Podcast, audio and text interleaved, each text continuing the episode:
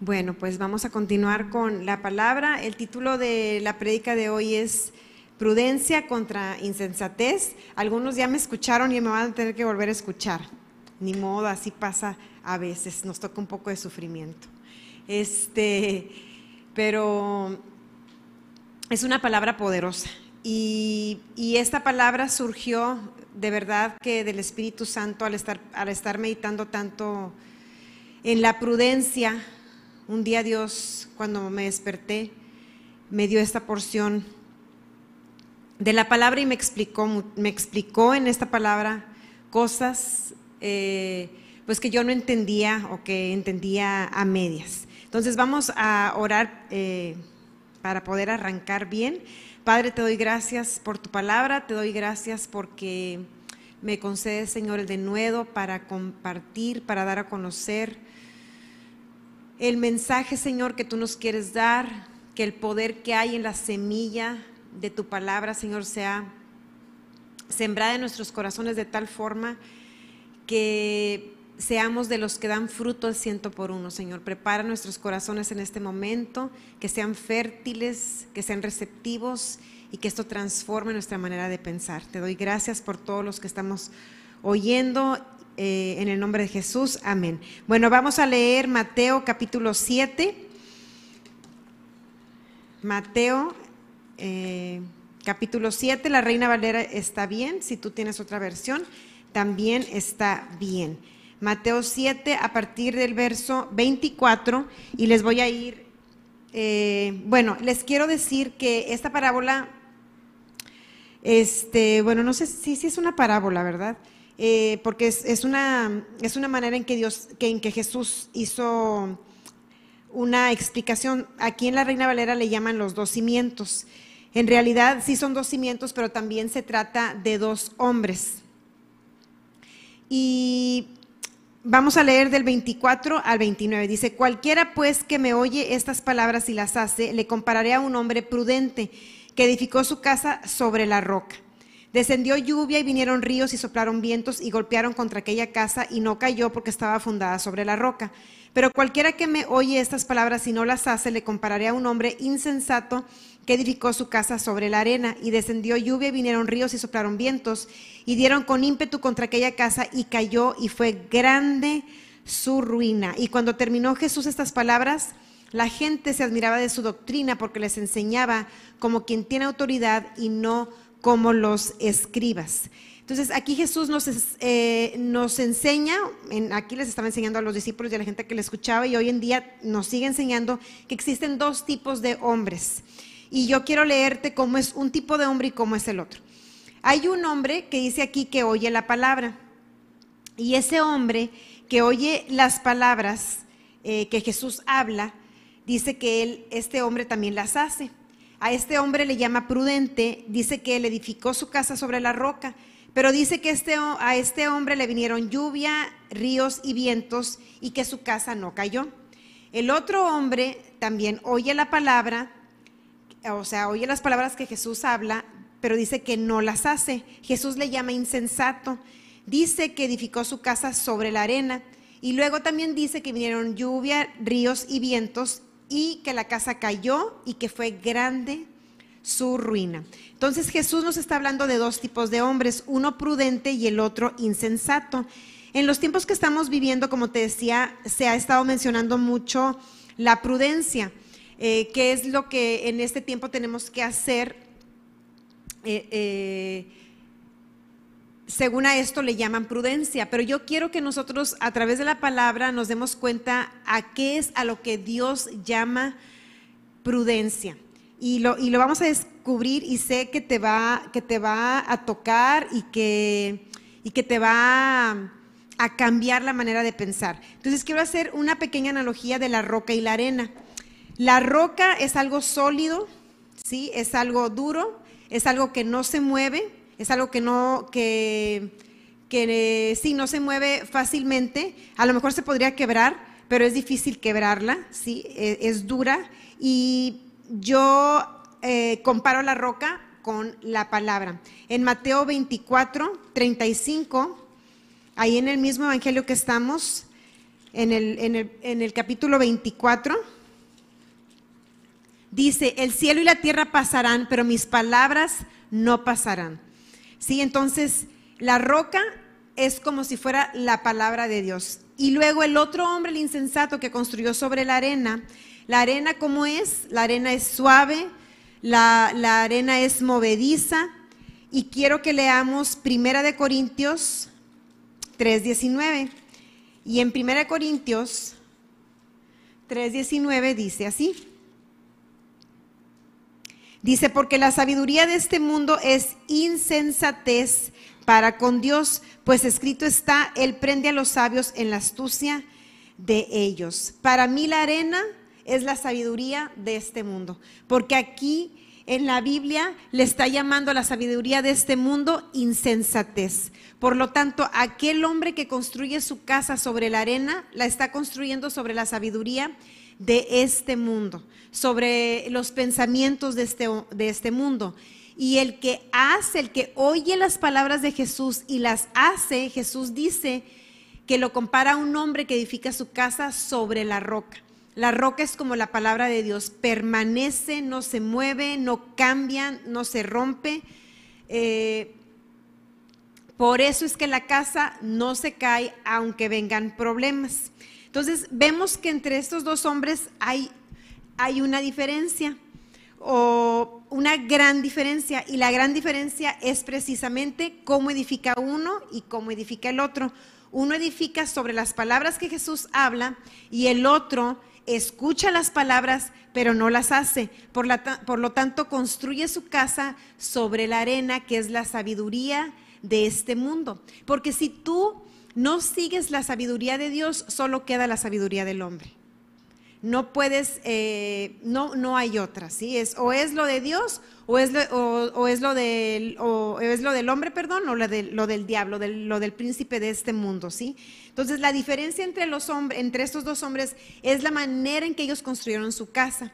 Si te fijas, no son los problemas, porque quiero que leamos cómo cada uno de ellos tiene exactamente los mismos eh, problemas. Vamos a leer Mateo otra vez, donde estábamos en el capítulo 7, pero vamos a leer el verso 25. ¿Y qué es lo que dice ahí?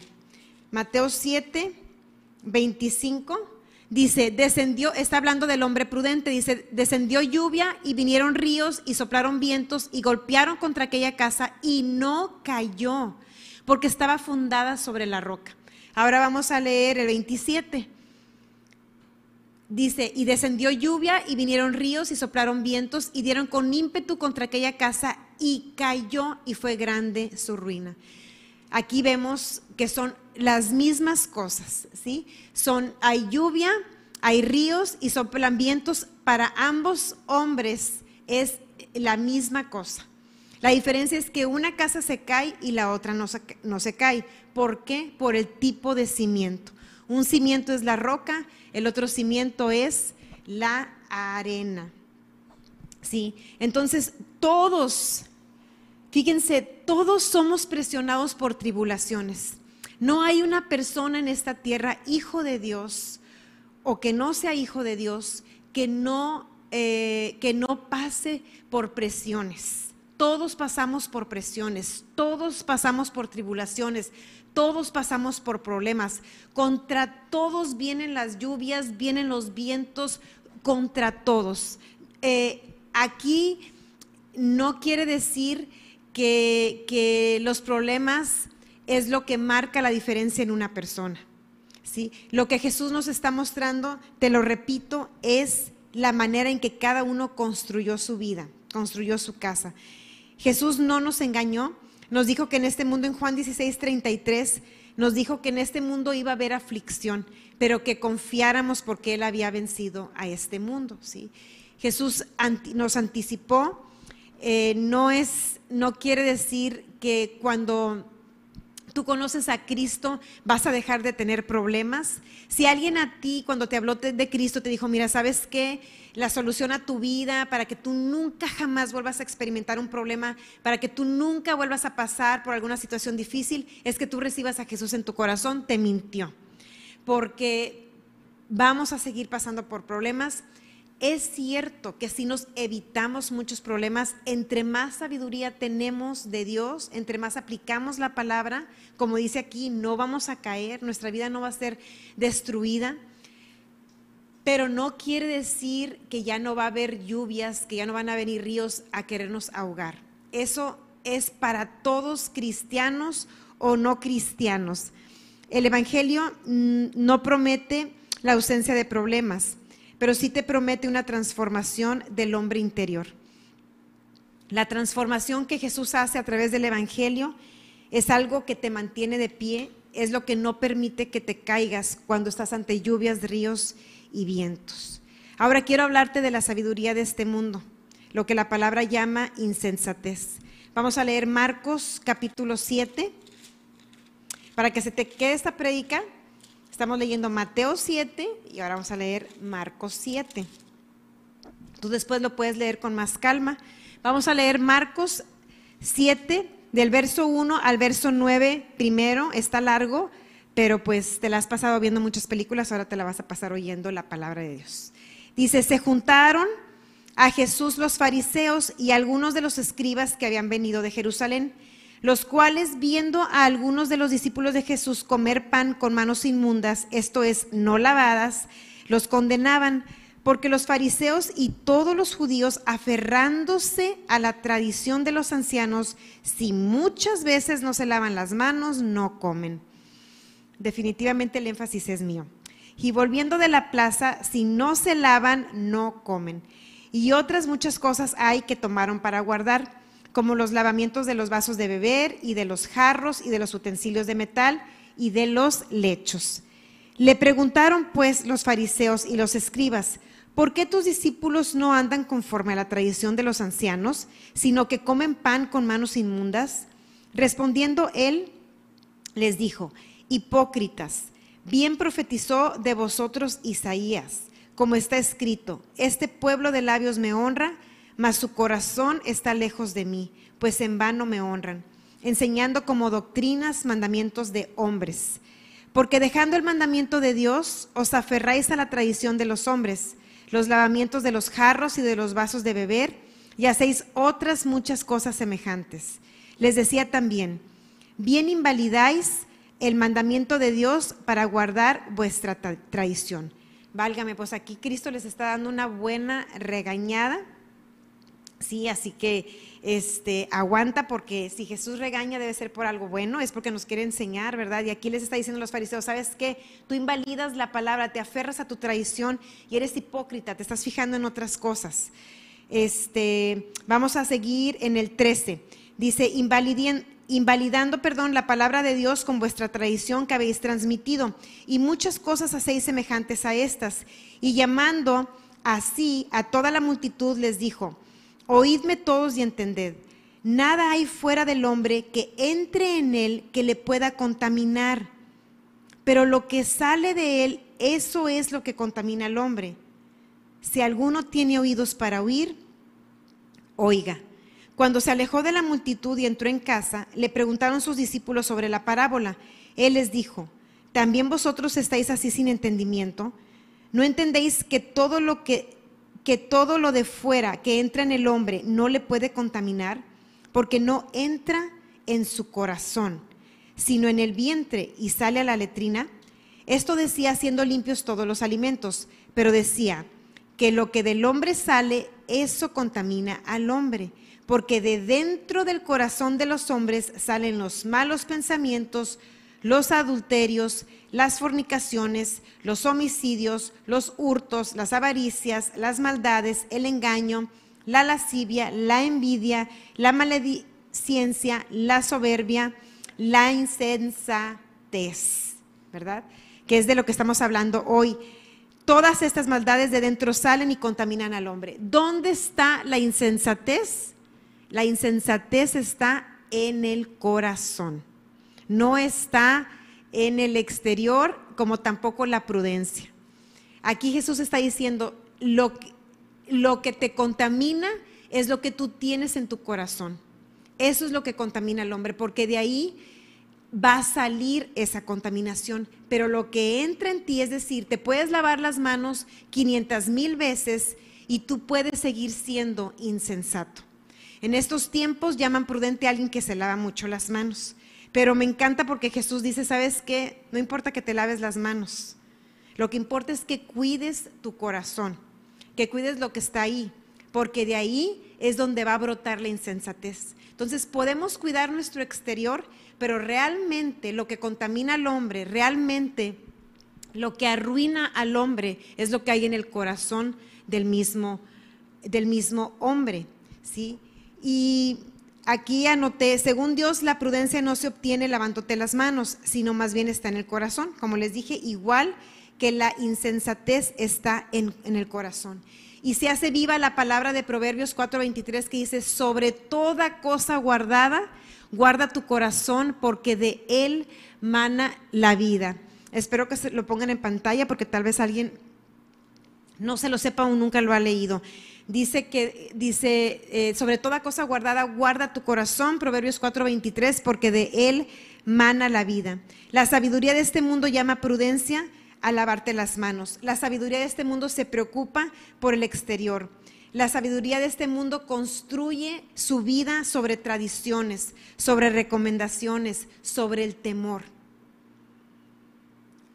en estos tiempos el temor hace que la gente empiece a hacer cosas. Pero, ¿sabes? que todo lo que nosotros hacemos inspirados por el temor, todo lo que nosotros hacemos inspirados por una eh, recomendación es construir sobre la arena. La arena, ¿sabes qué es? Es lógica. La arena es lógica, porque todo lo que este mundo te dice, la sabiduría de este mundo tiene mucha lógica, demasiada.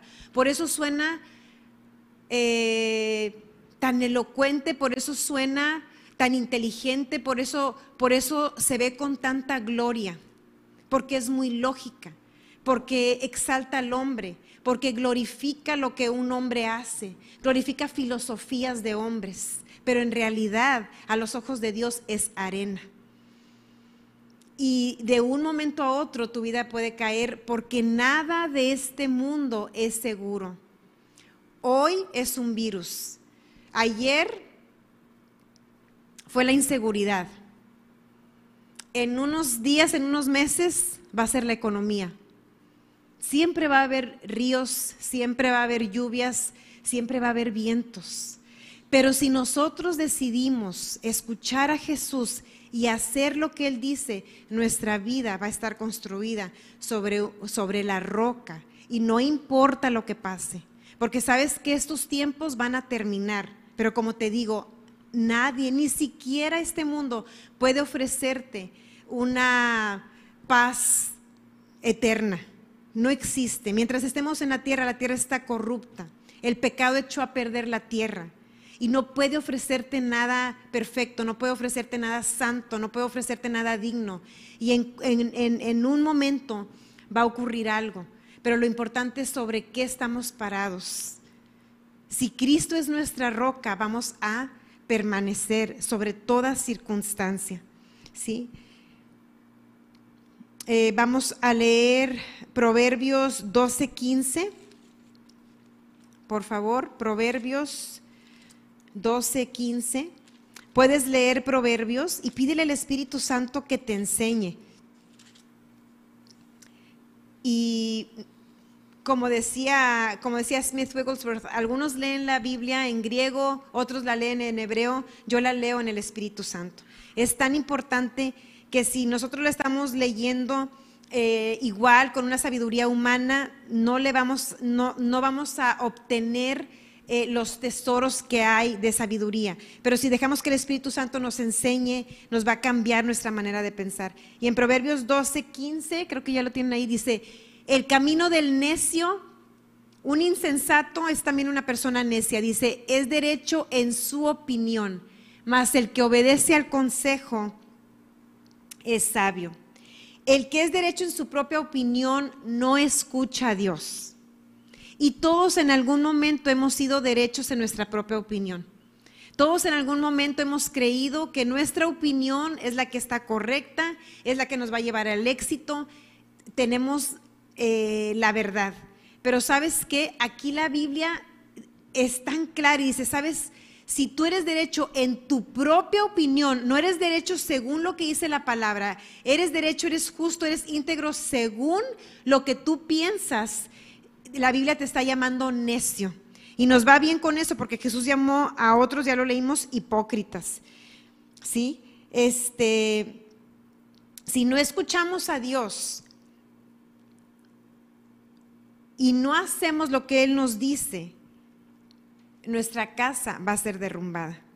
Nuestra fe va a ser debilitada. Y vamos a dejar que esos ríos nos inunden. Vamos a dejar que esos vientos soplen sobre nuestra vida y traigan destrucción. Es tan importante escuchar a Jesús en todo tiempo. Hace rato mi esposo decía que nuestra fe es probada. ¿Sabes qué? Cada dificultad es una oportunidad para ver el poder de Dios. La fe no es cuando las cosas están bien. Es muy difícil que alguien esté viviendo por fe cuando las cosas están bien. No quiere decir, no quiero decir con esto que tenemos que estar pasando por dificultades para que podamos estar mostrando que tenemos fe. Pero, por ejemplo, si yo tengo este, un millón de pesos en el banco, puedo decir, no, yo tengo fe. Pues realmente tengo fe o estoy confiado en que tengo un millón de pesos en el banco. ¿Sí? Pero en cambio, cuando tengo cero pesos en el banco, pues entonces la fe no me va a quedar, no, no, no, hay, no hay otra forma más que estar viviendo por fe. Y como te digo, Dios no quiere que vivamos así, pero lo que te quiero mostrar es que en estos tiempos sirve para analizarnos si realmente, como dice en Santiago, somos oidores, porque dice que si solo somos oidores de la palabra, dice que nos engañamos a nosotros mismos, que tenemos que ser hacedores de la palabra. Y, familia, familia Gracia y Fe, y, y los que no ven la Gracia y Fe pero nos están escuchando, somos familia también, porque todos somos la iglesia. Sabes que en estos tiempos es cuando vamos a andar por fe y es una gran oportunidad. Les vamos a dejar testimonios a nuestros hijos, vamos a dejar testimonios a generaciones donde vamos a decir, ¿sabes qué? En la crisis, en la enfermedad, vimos la victoria, vimos la protección vimos el resultado de, caminar por fe.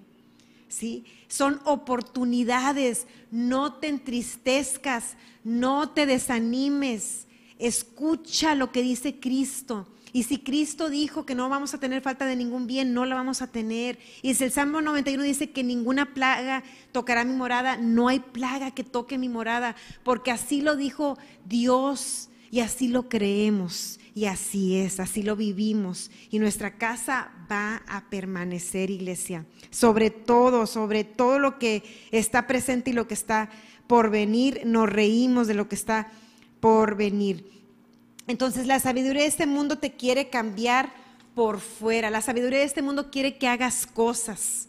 La, la sensatez, la prudencia de este mundo quiere que, que tú eh, te disfraces de algo, quiere que tú sigas la corriente, quiere, quiere, quiere eh, formar ejércitos de, soldados que son idénticos unos a otros. Pero eso no es lo que, la, lo que la palabra dice. La diferencia entre el prudente y el insensato es que el prudente confía en Dios. Por eso hace la palabra. Cuando tú confías en Dios, lo que Él dice lo haces. Cuando no confías en Dios, y tengo una predica por ahí sobre la confianza de Dios y les explicaba, entre más conoces a Dios, más confías en Él. Si tú a una persona, si tú no confías en esa persona, tú no vas a hacer lo que esa persona te dice. Porque lo conoces que es traidor, que es mentiroso, que es manipulador o que es labioso. Pero cuando sabes de una persona que es íntegra y dices, esa persona lo que habla no queda lugar a duda. Entonces confías en esa persona. Es más, si ella te dice, ¿sabes qué? Dame cinco mil pesos, te los pago mañana, tú se los das, pero confiadísimo porque sabes que mañana vas a tener los cinco mil pesos. Porque es una persona que se ha ganado tu confianza. Por lo tanto, si, si no hacemos lo que Jesús dice, quiere decir que no confiamos en Él. Si hacemos lo que Jesús dice, quiere decir que confiamos en Él. Y esa, esa es la diferencia del prudente. El prudente confía en Dios plenamente y no en su propia prudencia, no en su propia opinión. En el momento en que decidimos confiar en la sabiduría de este mundo, estamos cimentándonos sobre la arena y vamos a caer. Y como dijo Jesús, nuestra ruina será grande. Recuerda, la sabiduría de este mundo es insensatez para Dios. Primera de Corintios 3, del 18 al 20. Vamos a leerla por ahí. Ahorita estábamos en 1 Corintios 3, 19. Aquí la tienen ya. Dice, nadie se engaña a sí mismo. Si alguno entre ustedes se cree sabio en este mundo, hágase ignorante para que llegue a ser sabio. ¿Qué nos pide Dios que nos hagamos para poder ser sabios ignorantes? ¿El que sigue? Porque la sabiduría de este mundo es insensatez para con Dios, pues escrito está, Él prende a los sabios en la astucia de ellos. Y otra vez, el Señor conoce, los pensamientos de los sabios que son vanos. ¿sí? Lo que este mundo llama eh, sabiduría, Dios le llama insensatez. Qué impresión, cómo es contrario. ¿Sí? Es, es contrario a, Dios completamente. Y vamos a leer esta misma porción en la versión de Message que por ahí está traducida. Dice, no te engañes a ti mismo. No pienses que puedes ser sabio simplemente al estar al día con los tiempos. Sé el tonto de Dios. Ese es el camino hacia la verdadera sabiduría. Lo que el mundo llama inteligente, Dios lo llama insensatez. Qué palabra tan fuerte, tan poderosa. ¿Cómo tenemos que volvernos ignorantes, tontos, para poder ser sabios? Fíjate cómo Dios a lo inteligente de este mundo, Él le llama insensatez la sabiduría, ¿cómo vamos a comparar la sabiduría finita, limitada de estos tiempos con la sabiduría eterna, con el que fundó los cielos y la tierra, con el que creó el universo, con el que creó el cuerpo humano? ¿Cómo vamos a comparar esa sabiduría? La verdadera prudencia está en la palabra, está en Cristo y no está en nosotros y Dios nos recomienda que seamos tontos con Él, que seamos ignorantes. Cuando tú estés con Cristo, cuando, cuando hables con Él, dile, ¿sabes qué Jesús? De verdad, no sé nada. Y yo, yo he tenido unos tiempos con Jesús cuando siento que no sé nada, pero nada.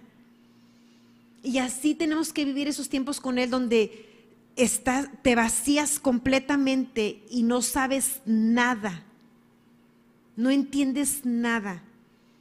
Eres un cero a la izquierda y Él te llena de su sabiduría. Él te llena de, de su espíritu y te cambia la manera de pensar y te muestra las cosas a través de sus ojos. Y entonces lo lo sensato de este mundo se te hace loco, se convierte en locura. Y la locura del Evangelio se convierte en sabiduría, en salvación, en poder para transformar vidas. ¿Sí? Es necesario hacernos ignorantes con Dios para que Él pueda llenarnos de, su sabiduría. Eh, ¿Qué fue lo que leímos ahorita? Primera de Corintios, ¿verdad? Eh, ¿Me pueden poner ahora Proverbios 3, versos 7 y 8 en la Reina Valera? en la Reina Valera primero, por favor. Proverbios 3, y seguro que muchos lo han leído porque muchos empezamos a leer Proverbios y nos quedamos hasta el 3 o el 4. Le voy a ganar a Jerry. Proverbios 3, 7 y 8. Dice, ¿dónde lo tengo? Ya está. No seas sabio en tu propia opinión, teme a Jehová y apártate del mal, porque será medicina tu cuerpo y refrigerio para tus huesos. Aquí Dios nos está dando totalmente la respuesta. Es que no han inventado una cura, pues la palabra ya la inventó. Dice que no seas sabio en tu propia opinión, que te alejes del mal. Dice, porque eso será medicina a tu cuerpo. ¿Quieres medicina? ¿Quieres estar sano? ¿Quieres una medicina que es celestial? Imagínate si la medicina de este mundo te hace bien, ¿cuánto más la medicina divina? Y la medicina divina está en no creerte sabio en tu propia opinión, está en alejarte del mal. Y ahorita te voy a enseñar cómo es alejarte del mal. Ahora sí vamos a leer la de The Message, por favor. Dice, confía en Dios desde el fondo de tu corazón. No intentes resolver todo por tu cuenta. Escucha la voz de Dios en todo lo que haces, donde quiera que vayas. Él es quien te mantendrá en el camino. No asumas que lo sabes todo. Corre a Dios, huye del mal. Tu cuerpo brillará con salud, tus mismos huesos vibrarán, vibrarán con vida. Aquí eh, lo, lo, lo dice en un lenguaje más actual y se los pongo para que podamos entenderlo un poquito mejor. Eh, pero hay que huir del mal. Hay que, hay que ver que todo lo que el hombre piensa es mal. Cualquier cosa que es del hombre es mal y hay que huir de eso. Y hay que confiar en Dios. Y ahí está la promesa. La palabra está llena de promesas. Y nosotros podemos descansar en, en esta promesa de medicina para nuestro cuerpo. Dice que brillará con salud. Imagínate cómo se ve una persona que brilla con salud. Esa es la promesa que Dios nos ha dado en su palabra. No nos dice, lávate las manos, lávate hasta el codo, rasga así, vas a cantar toda la de, ¿cuál tienen que cantar? La de Happy Birthday, no sé cuánto dura esa canción, en lo que te lavas. Estoy diciendo que es mal lavarse las manos, no. Por favor, lávense las manos, no sean sucios. Hay que lavarnos las manos, hay que ser eh, eh, limpios, son medidas de higiene, son buenas costumbres, pero no te salva la vida. No te salva la vida. No hay un 100% de seguridad, aunque te digan, no la hay. No la hay. Ni siquiera en un, en un nada, en ninguna recomendación. En ninguna recomendación está la promesa que Dios te da. Él te da una medicina que te mantiene eh, sano divinamente, con un poder que no es de este mundo. Eso es ser prudente. Eso es edificar nuestra vida sobre la roca. Los problemas van a ser siempre. La diferencia está en permanecer sin caer, en ser prudente a la manera de Dios. Y déjame decirte que el temor y la prudencia se parecen mucho. Y la gente de este mundo, incluso cristianos, eh, dicen que son prudentes cuando están siendo motivados por el temor. El ser motivado por el temor no es ser sabio. Como te dije, tenemos que aprender a huir, a huir del mal. Ser prudente es huir del mal. Vamos a leer Proverbios 14, 16. Proverbios 14, 16 dice, el sabio teme y se aparta del mal, mas el insensato se muestra insolente y confiado. El sabio teme y se aparta del mal.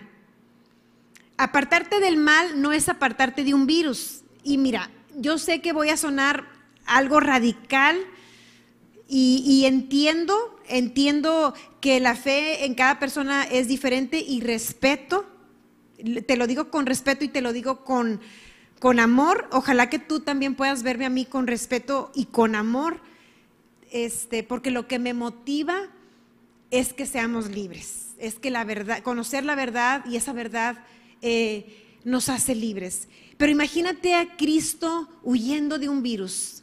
Imagínate a Jesús con un tapabocas. Jesús no andaría con tapabocas. Y, sé que algunos pueden decir, ¿sabes qué? Este, pero tú no eres Jesús. Pues la palabra dice que soy como Jesús. La palabra dice que Él vive en mí. Y dice que como Él es, soy yo aquí en este mundo. Soy como Él. Y Jesús no le tiene miedo al virus, Jesús no le tiene miedo a la enfermedad. Jesús tocó leprosos, los sanó. Y la lepra es contagiosa. Eso no es apartarte del mal. Ahora no digo que vayas a que tú quieras ir, no. Lo que quiero es que cambies tu manera de ver las cosas, que veas que Dios no le tiene miedo a las enfermedades, no le tiene miedo a los virus, están bajo sus pies. Están vencidos por Cristo. ¿Sí? Y apartarte del mal el mal es algo desagradable, es algo maligno, es miseria, es tristeza, es angustia y es calamidad. Y todas estas cosas que yo leí me di cuenta que son todas las cosas que nos han estado informando. Todas las noticias te están informando cosas desagradables, malignas, te informan miseria, te infunden tristeza, te causan angustia, te hablan de calamidad. Todo eso, son, todo eso es la sabiduría de este mundo, es mantenerte informado, es ser prudente. Debes de saber para que tú puedas andar con cautela. Pero lo único que provoca esto es temor en las personas. ¿sí? Y aquí dice que el sabio teme y se aparta del mal. De ese mal es del que nosotros tememos. ¿Sabes por qué le tenemos que temer? Porque después dice, el insensato se muestra insolente y confiado. El insensato dice, yo puedo andar ahí. Pero ¿qué dijo Jesús? Lo que te contamina ¿Qué es lo que te contamina? Lo que sale de tu boca, lo que sale de ti. ¿Por qué? Porque es lo que está en tu corazón. Y todo esto va, a contaminar tu corazón. Y el corazón se tiene que guardar. El sabio sabe guardar su corazón del mal. Ve el mal y se aparta. Y dice, eso no me conviene, yo tengo que guardar mi corazón. Pero el insolente, el confiado, es el insensato. ¿Quién vimos que es el insensato? El que construye su vida, el que construye su casa sobre la arena. El que, el, que, el que anda por la sabiduría de este mundo y dice, wow, necesito saber más de eso. ¿Cuántos muertos van? Necesito ir llevando la lista para saber si, cómo vamos con la curva. Y no te digo que estas cosas sean malas, pero hasta dónde tienes que saber que tú, que, hasta dónde tienes que saber sin, sin que tu corazón sea contaminado tu corazón se va a contaminar. Y dice que del corazón sale la insensatez. De tu corazón va a salir la paranoia. De tu corazón va a salir palabras de temor de tal forma que padezcas de insomnio. De tal forma que andes eh, formándote ideas en la cabeza porque esa es la paranoia te comienzas a formar fijaciones y obsesiones y ya quieren abrir todo con el codo y ya quieren andar con el ISOL echándole al tol que se le va acercando. ¿Por qué? Porque no cuidaste tu corazón, porque fuimos insensatos, confiados, insolentes, no respetando a Dios, no respetando su palabra. Si su palabra dice, hey, aléjate del mal, ya no oigas eso, escucha mi palabra, haz mi palabra. Si no hacemos eso, somos insolentes, somos groseros con Dios. Estamos diciendo, diciendo Padre, tu consejo, ay no, tu consejo no, yo tengo que andar ahí. Y eso es insensatez. El sabio escucha consejo, el sabio escucha a Dios, el sabio teme porque sabe que esto contamina su corazón. ¿Sí? Esto es lo que te estoy diciendo, es bien eh, poderoso y cambia tu manera de ver la vida. Fíjate, ese mismo proverbio 14, 16, lo podemos poner en la nueva traducción viviente, por favor. En la NTV, dice, los sabios son precavidos y evitan el peligro. Los necios Confiados en quién? En sí mismos se precipitan con imprudencia. Los necios son los que confían en sí mismos. Los necios son arrogantes y no temen al peligro. No temen al peligro que hay en la sabiduría de este mundo y edifican su casa sobre la arena. Solo una persona confiada y arrogante construye sobre la arena. ¿A quién se le va a ocurrir construir una casa sobre la arena? Es totalmente insensato, es, tonto, es ignorancia. pero es alguien que está lleno de la sabiduría de este mundo y sin darse cuenta están construyendo sobre la arena. Es algo tonto, es, es locura, por eso Dios le llama así. El que tenga oídos para oír, oiga. En conclusión, un hombre prudente, a diferencia del insensato, es aquel que guarda su corazón de la sabiduría de este mundo, la cual se disfraza, se disfraza, perdón, de elocuencia y prudencia exterior. ¿Cómo eran los fariseos? Eran prudentes exteriormente. Se vestían de una manera este, muy dramática, muy que llamaba la atención, y cómo hablaban y oraban mucho y eran elocuentes porque se sabían la palabra. Pero aquí mismo cuando yo les leí la, de, los dos cimientos, dice que la gente se admiraba de la doctrina de Cristo, dice, porque enseñaba con autoridad. Tal vez por fuera están blanqueados, tal vez se lavan mucho las manos, pero no dejan de ser sepulcros blanqueados. Por dentro hay muerte, por dentro hay mentira y engaño, no hay paz. Eso es la sabiduría de este mundo. Es atractiva por fuera, pero por dentro hay muerte. Eh, como te dije, tal vez te puedo sonar como fuerte, dura, radical, no sé.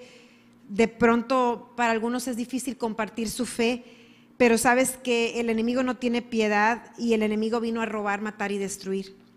En Juan 10:10, 10, y él no va a tener piedad de ti. El enemigo, el enemigo no va a decir, ay, mira, no, más tantito. Entonces, ¿por qué yo habría de decirte nada más tantito? El enemigo tiene que ser desenmascarado, porque él él es el principal prudente de este mundo. El enemigo es el más prudente de este mundo. Es el más elocuente y el más blanqueado por fuera. Todos piensan que el enemigo es alguien feo, que te vas a dar cuenta porque va a ser como el diablito de la lotería. Pero el enemigo dice que se disfraza de ángel de luz y puede andar con mucha elocuencia, con mucha sabiduría, con mucha prudencia. Pero detrás de todo eso, Él quiere robar, matar y destruir. Las buenas noticias son con que Jesús vino a darnos vida y vida en abundancia. Jesús vino a traernos paz. Jesús vino a darnos amor, Jesús vino a hacernos plenos. Esa fue la misión de Cristo. Él nos ha dado la respuesta, Él nos ha dado la salida a todo. Él nos dio el Salmo 91 para el 2020. ¿Hace cuántos años? Hace más de dos mil años, no sé, hace cuatro mil años escribió, no sé cuántos años, la verdad. Pero imagínate, en el 2020 nos queda perfecta esa escritura. Qué bueno es Dios. ¿No es sabio el Señor anticiparse con tantos miles de años? Darte una palabra, esto en el año 3000, en el año 4000, yo no sé cuándo va a venir Cristo y va a seguir siendo vigente y le va a seguir sirviendo a la gente. Él sí es sabio, esta es la verdadera sabiduría. Por último, Dios no ha traído esta plaga, Dios no trae enfermedades, Dios no trae calamidades. Por favor, quiero derribar todo eso y rescatar eh, la, ¿cómo se dice? La reputación de Dios. Por favor, hay que rescatar su reputación. Él no es malo, Él no usa plagas, Él no quiere que te encierres hasta que pase su enojo. Esa escritura de Isaías 26, 20 es una escritura de un pacto anterior, no es algo que, está vigente, iglesia hermosa. Te voy a leer lo que, lo que dice en Juan 12, 47 al 48. Juan 12, 47 al 48. Si puedes ir pasando, Abraham, por favor. Juan 12 dice, al que oye mis palabras y no las guarda, yo no le juzgo, porque no he venido a juzgar al mundo, sino a salvar al mundo. El que me rechaza y no recibe mis palabras tiene quien le juzgue. La palabra que he hablado, ella le juzgará en el día postrero. Va a haber un día de juicio. Nadie está diciendo que no. No estamos negando que Dios nos va a juzgar. Pero ahorita, en este momento en que yo estoy parada aquí, ahorita que anda una pandemia, no es el juicio de Dios. Esa está reservada para el día postrero. Y ese día nos va a juzgar la palabra. La misma palabra. La creíste, te salvaste. No la creíste, pues te condenó la misma palabra. ¿sí? Pero dice muy claro aquí en el 47, si me lo pones otra vez, por favor. Dice, porque yo no he venido a juzgar al mundo. Cuando Jesús nació, vinieron ángeles y le anunciaron unos pastores, les dijeron paz. Les anunciaron paz entre Dios y los hombres. Hubo una reconciliación. Jesús vino a reconciliar al mundo con Dios. Vino a salvar al mundo. Él dio su vida. Él se entregó, Él sufrió, murió por nosotros para salvarnos de la muerte, para salvarnos del pecado, para salvarnos de las pandemias. A eso vino Cristo. Si Él vino a salvar, qué loco sería mandarnos algo de lo mismo que nos salvó. Ahora, si tú eres un papá, y si tú eres un papá como yo, lleno de defectos, que ha tenido muchos errores y que ha sido muchas veces injusto con sus hijos, no te atreverías a decir, porque ahora dicen que con esto está limpiando los océanos y está limpiando la tierra y los bosques van a volver y todo va a reverdecer porque todos estamos encerrados. Para limpiar tu casa, si tus hijos te la tuvieran destruida, ¿tú los vas a matar a tus hijos para que tu casa se limpie? ¿Harías eso? yo con todos mis defectos, mis hijos pueden decir, estamos completamente seguros que mamá nunca haría eso, porque conocen mi corazón.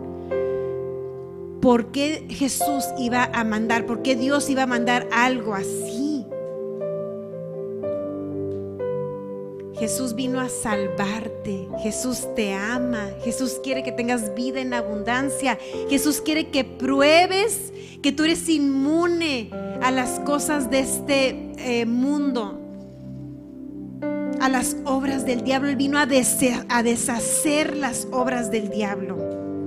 Esto no es de Dios. Estamos en diferente, en un diferente pacto. Estamos en un pacto de gracia donde hubo una reconciliación. Eh, la gente necesita saber, familia, que Dios los ama, que no hay castigo, que no hay juicio, que hay amor, que Jesús anhela una relación, que no quiere religión con nosotros, que Jesús quiere una relación donde tú le dices buenos días y Él te dice buenos días donde tú le dices, ¿cómo estás? Y él te dice, bendecido. ¿Y tú cómo estás, Sofía? Bendecida. ¿O tú cómo estás, Sofía? Triste, confundida. ¿Y tú, Jesús? Pues también a veces confundido. No entiendo a mis hijos. Él es una persona. Él vino a darnos una relación, no una religión. Él nos ama y Él nos anhela como nadie más te anhela. Él vino a salvarte. Él vino para que tú puedas pasar toda una eternidad con Él, para que nunca mueras. Esa es la verdad del Evangelio. Y vamos a leer 2 Corintios 5, por favor, 17. 2 Corintios y doy mi palabra que es mi último versículo. Segunda de Corintios 5, 17 dice, de modo que si alguno está en Cristo, nueva criatura es. Las cosas viejas pasaron y aquí todas son hechas nuevas. ¿El que sigue? Y todo esto proviene de Dios, o sea, el hecho de que somos nuevas creaciones viene de Dios, quien nos reconcilió consigo mismo por Cristo. ¿Quién nos reconcilió? fuimos reconciliados con Dios mediante Cristo. Dice, y nos dio el ministerio de la reconciliación. Si la iglesia tiene un ministerio en la actualidad, ese es el de la reconciliación. El ministerio de la iglesia no es andar asustando a la gente con juicio y decirle que el enojo del Señor lo va a destruir. Porque ese es un pacto pasado. Ahora Jesús dice, dice en Juan que Moisés vino, no, que, que en Moisés estaba la ley y que, ¿cuál es la otra palabra? Si alguien de aquí me puede recordar.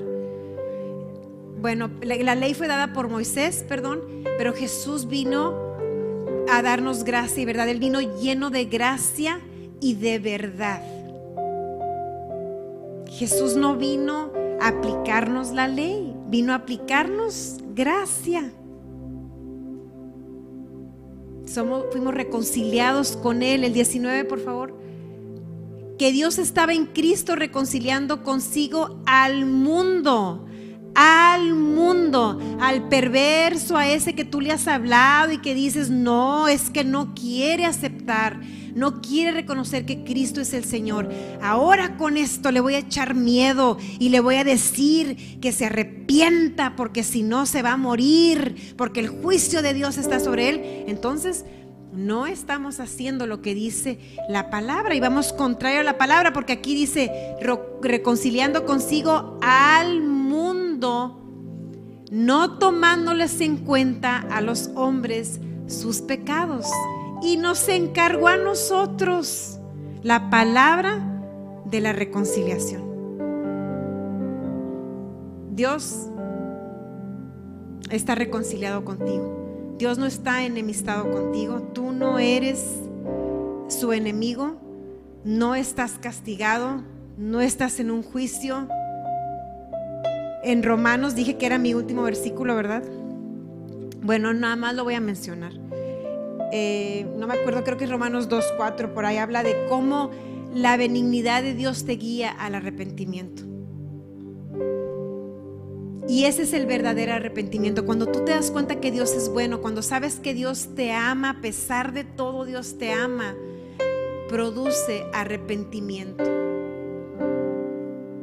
el verdadero arrepentimiento.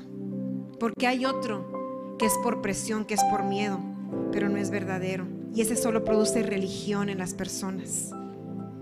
Pero Jesús quiere una relación contigo. Y yo quiero orar. Si tú nunca has recibido a Cristo, yo quiero orar contigo. Si tú no te estás viendo, Jesús tenía esta, este tiempo, preparó esta palabra para ti.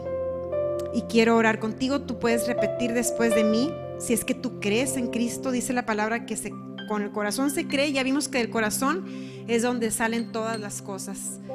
Y si tú eres prudente, entonces tú escuchaste la palabra y ahora la vas a hacer. Y eso eh, va a hacer que tu vida esté fundada con un buen cimiento que es la, que es la roca, que es la palabra. Entonces vamos a orar. Padre, te doy gracias por darme la vida, te doy gracias porque me has presentado el Evangelio porque he escuchado palabra de salvación. Gracias por preparar este tiempo para mí, especialmente para mí. Y en este momento quiero decirte, Jesús, que creo en ti, que creo en que tú moriste y resucitaste y que me has perdonado mis pecados. Y yo te recibo como mi Salvador y te recibo como mi Señor. Y te doy gracias por hacerme una nueva criatura. Gracias Jesús. Amén y amén. Tú ahora eres una nueva criatura. Has nacido de nuevo. Las cosas viejas pasaron.